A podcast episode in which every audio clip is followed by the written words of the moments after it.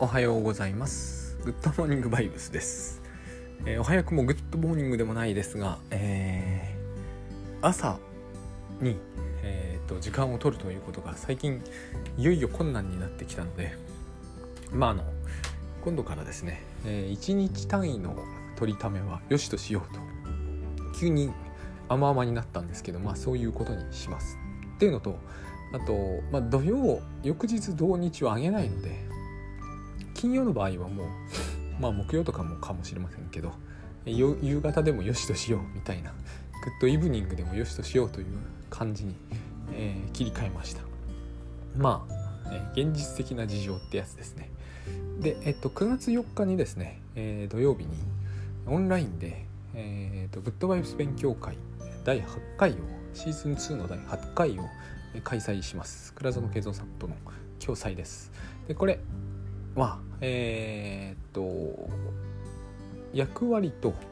えー、依頼と役割に導かれるというテーマでまああのかなりあの簡単には受け入れていただけないテーマです。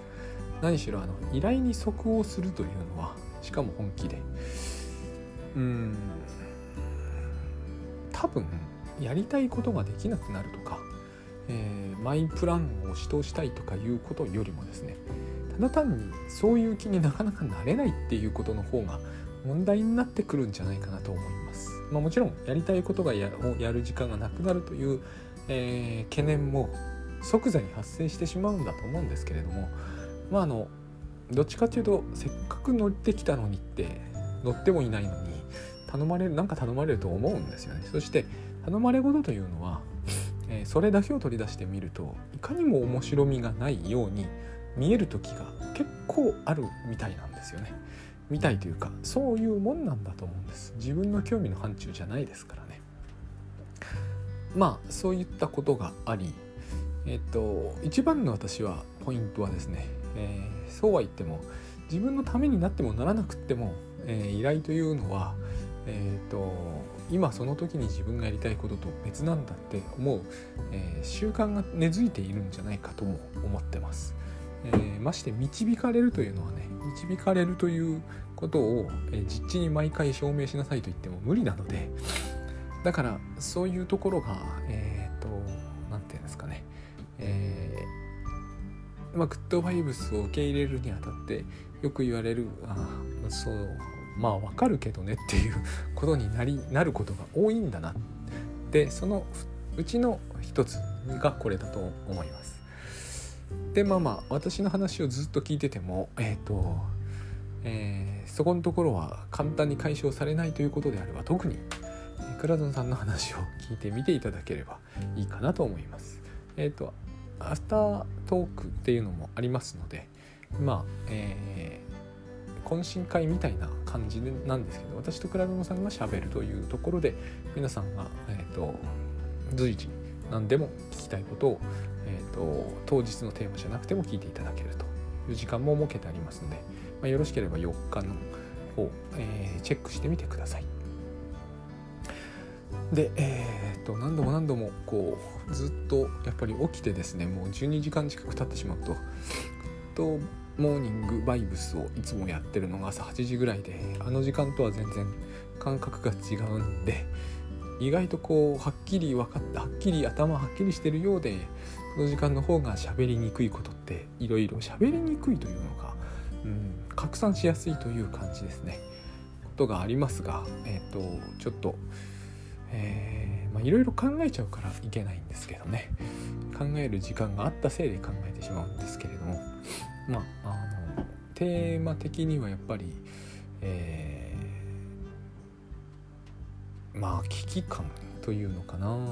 というものについてちょっと、えー、考えてみたいと思うんですけれども、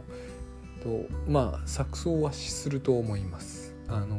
結論そのものはね、えーと、簡単に出てる感じなんですよ。危機感なんて持っちゃ良くないと思うんですよ。でもうこう情勢が情勢なんで危機感をまあ、えー、危機感を持つ競争ぐらいな情勢になってきている、まあ、これはノリみたいなもんですけど、えー、となってきているんでまああの相変わらず正反対のことを平気で言ってやったりしていると、まあ、正気を疑われかねない状態かなとも思うんですね。あのー、私間もなく20何日だっけな？23日月曜日にワクチン打つんですが、え例えばなんですが私は多分副反応が、えー、出はしますよ。絶対に。出ないってのはおかしいと思うんで。出ますが、えー、かなり緩いだろうと思っています。まあ分かんないんですけどねこういうことは。僕は別に知識も何にもないし。でも多分緩いだろうなと思ってます。理由は単純で危機感がほぼこれについてはないから。あの僕はですねあの先週あたりからも続けて喋ってますけどえっと無意識っていうのがやっぱり重大でこういうケースについては個人差すごい大きいじゃないですか。当然なんですよ。一人一人の肉体の、えー、構成構成や、えー、化学物質やその他免疫反応その他は全然違うわけですから。ただただえ、ー、と明らかに分かることは無意識がそこに無関与ということはありえないっていうことは確実なんですよ。でこれは別に、えー、科学的とかうんぬんって考える必要はないと思うんですね。えーと、無意識が関与しないってことはありえないですよね。なぜなら私たちはほとんどのことを無意識にやっているので意識できることの方がはるかに少ないのは当然じゃないですか。全部意識できるということ自体が無駄だし、えーとそうする理由も全くないわけですね。あの身体感覚一つとってみても指であれば特に手の指であれば人差し指と小指を動かそうとした時は違う感覚ですけど足の指はすでに人差し指と小指を完全に分けて動かせる人の方が少ないぐらいですしこれが耳の動かし方とかになってくると右と左を、えーと、バラバラに動かせる人ってほぼいないと思うんですよ。そもそも動かせないっていう人の方が多いと思うんですね。でも耳は動いてるじゃないですか。内的にも。あの音を聞くことができる時には耳は働いていますからね。それは全く、えーと、意識的な働きではないですよね。だから無意識が、えーと、我々の恐怖感とか不安感とか、まあ、恐怖や不安恐れや不安ですね。とか、えー、免疫反応だの副反応だののその痛み、えー、やその本人に対する煩わしさとかに関与せずにいられるわけがないんですよ。心臓を意識的に動かせる人はいないんですからその心臓の動きというもの一つとっても無意識が全部を決定しちゃうわけですよね。で副反応というものもある以上何らかの形で反応しますよね。その関与するし影響しますよね。でその時に、えー、恐れがあるということになってくると。えっ、とですね恐れというものとこの場合はピンと来られないかもしれませんけど正しさですよね。正しさというものが、えー、に対する執着心が強いか弱いかは、えーと、重大だと思うんですね。注射一つとってもそれどころかですね病院にも行った瞬間からあるはずなんですよ。その病院の人とはこういうふうに対応するべきだとかって私たちはそういうものを持っていますよね。注射を打った時も、え、どう先生はだって多くの人はやっぱり言うじゃないですか。不愛想な先生だったとか親切だったとか。そんなの分かんないじゃないですか。本当のところはね。だけれどもそう言いますよね。でそういうことを一つ一つ捉えていくとですねこう注射を打つっていうこの一つの、えー、なんなんつうんですかねこう一大プロジェクトの中にはこれはワクチンを国が打つプロジェクトの話ではなく自分たちが一人一人が打つプロジェクトの話ですけど、えーと、申し込んだわけじゃないですか。でいつ来るんだっていう騒動もあったわけですよね。このワクチン一つに関わる、えー、あらゆる自分の活動というものが私は副反応に必ず影響を及ぼすはずだしそこにそんなに疑問の余地はないと思うんです。そうするとこれに対して全体的にですねおおむね意識を払わずに来た人間とここに強い意識を払いしかも強い正しさを持ってかつ危機感も持ったという人のと比較すると反応としては後者の人の方が大きくなる方が僕は自然だと思うんですよ。私の方が大きくなるってするとかなり不自然なものを感じるんですね。あのフロイトの話ずっと最近してますがフロイトの、えーと、すっごく浸水していたお弟子さん、まあ、この人も結構複雑な人なんですけどね。えっ、ー、とフェレンツィって言ったかな。フェレンツィって言ったと思います。あんまり信用しないでください、えー、そういう人もいたんだぐらいに思っといてください。フェレンツィって人がいたと思うんですよえっ、ー、とフロイトを父のように慕うみたいな、まあ、そういう人は他にもいましたけどこの人がえっ、と結構多分あのいわゆる最近でいうところの ADD っぽい少なくとも注意不足と言われても仕方がないような人だったと本人が言ってるんですけれども、まあ、あの発達障害みたいな言葉はないですよ当時は。彼が、えーと、フロイトにずっと支持しているうちにその忘れっぽさとか物をなくしやすさっていうのが治ったっていう話をしてるんですね書いてるんですよ。でえーと、どうしてそういうことになったかというと自分にはあと無意識というものに対して自分は責任があるということを、えーと、学んだからだっていうふうに書いていて言ったのかな。えっ、ー、とそういうことだと思うんですよね私も。でこういう話をされるとこの話は前もしたかもしれませんけど、えー、腹が立つ方もいらっしゃるかもしれないと思うんです。それは無意識というものに自分は責任はないはずだっていうのは、えーと、今その法律的にもねそういうことになってますからえっ、ー、と何ていうんですかね、えー、責任能力とか言うじゃないですか。だからどこまで責任取れるのかっていう話になった時無意識についてまで責任取らされてはたまんないってことだと思うんですよね。ただ前も、えーと、とお伝えしましたけど請求書の入った封筒は捨てちゃうけどお金の入った封筒を捨てることはないとかそういう無意識の働きにえ当人が全然関与していないというふうに考えるのは果たして妥当だろうかぐらいに思うことはできると思うんですね。で、えー、ヘレンツィのような人はやっぱりこうフロイトについてのこう理解がすごいんでまず間違いなくこの無意識に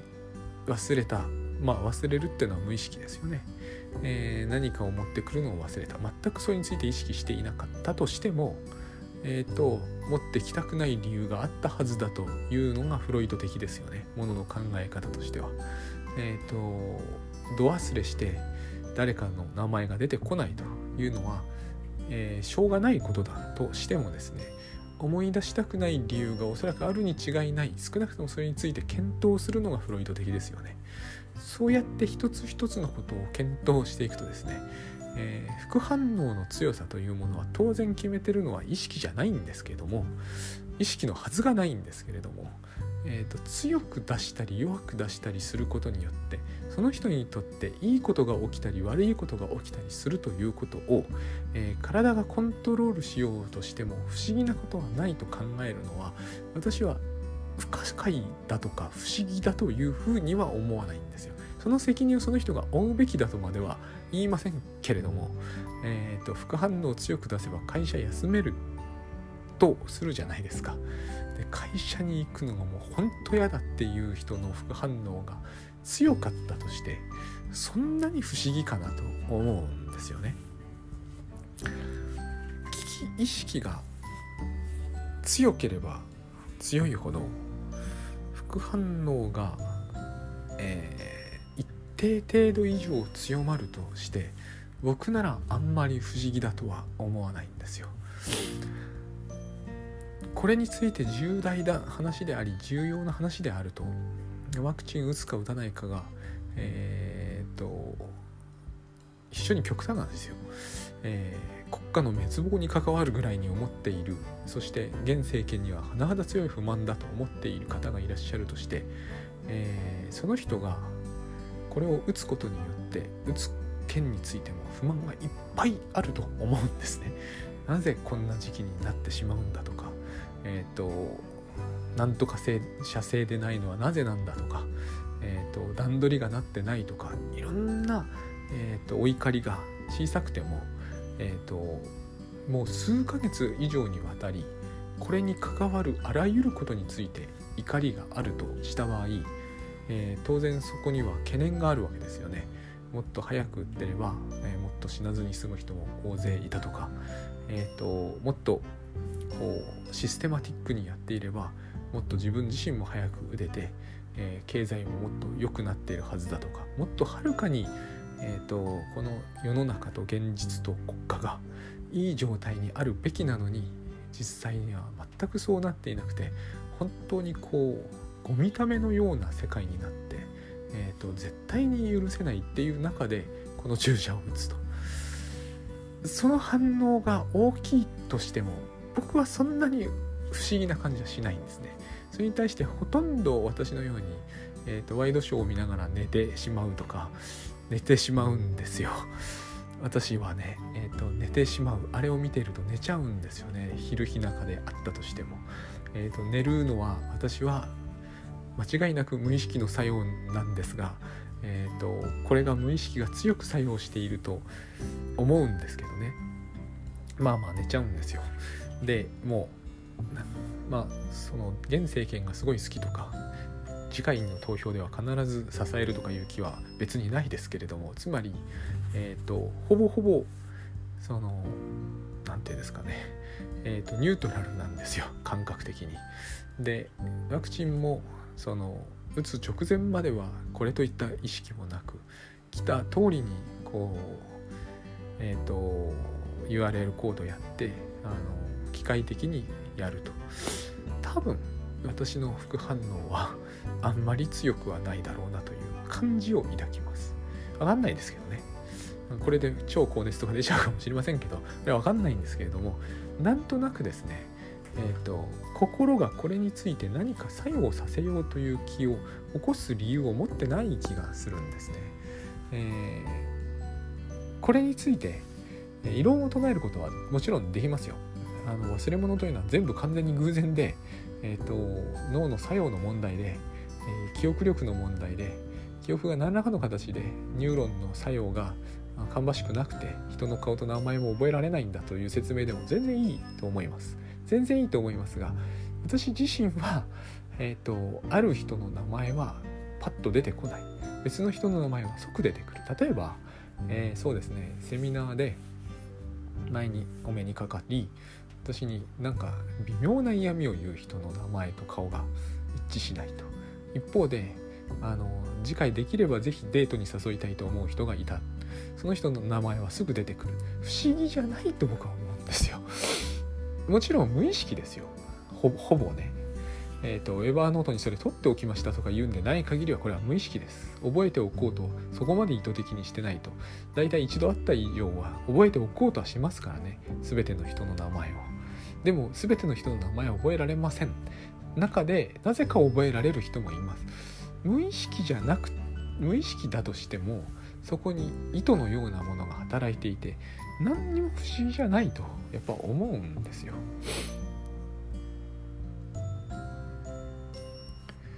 でえっ、とそういうことがある中でですね危機感というものを、え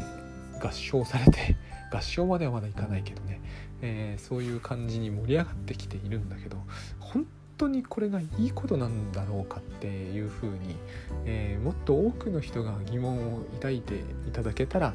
え、いいんじゃないかなっていうふうに思うんです。少なくとも、えー、流行ってるのは病気じゃないですか。で危機感をただ持つということだけでは、え病気は防げないと思うんですよ。私今日まで今日までかかってこなかったのはマスクしたり手洗いしたりうがいしたりはするんですよ。これがどの程度効果あるのか知りませんがあ不要不急不要不急と言われずともほぼ外出はしないんですね。移りにくいですよそれは。でこれは別に危機意識によるものではなくてえっ、とこういうふうに言われてるからそのままそういう行動をとってるに過ぎないでここに危機意識だけを加味したところで僕が病気にかかる確率が下がるとは到底思えないんですね。ですが、えー、ここに危機意識を本当の意味でですよあのおざなりじゃなくて本当の意味で危機感を強く持ち、えー、コロナに対して徹底的にこうもうここで家で自宅療養したら即死ぬんだぐらいに思っていた場合特に私の感じで言えば娘がそうなったらもうたまったもんじゃないって思うとして多少思いますからねそれだったら、えーと、そういうふうに考えてもう絶望的な気分になった上で例えばワクチン打ちに行けば副反応はでかいと思いますね。その場合は確実に今よりは。これがいいことなんだろうかって思うんですよ。果たして。多分僕はこれはいいいいところは何にもないなと。思うワクチンの危機は副反応がでかかろうがあの小さかろうが関係ないではずですから。で、えーと、ただただ自分がの苦しみが、えー、だいぶ増えると。そういうことだけは作り出せる危機感を持てばそれにどういう意味があるだろうって思うとやっぱりどういう意味もないような気がするんですね。えっとその分かんないですよ。これから打つんでね。しかも1回目ですし2回目打った時特にどうなるかなんて分かんないです。ただ、えー、今これほど言われている危機意識というものは、えー、何をさせようってのことなのかなとはやっぱ思いますね。えー、何を、えー、私にこれ以上させたいのかと。人々にこれ以上させたいのかと。まあ家にいろってことなんだとは思うんですけれどもえっ、ー、とまあ、僕なんかの場合は家にいますしねそもそもね。そういうことが可能だからとも言えますけれども。で先日ちょっとミーティングをした人たちもおおむね家にいるんですよ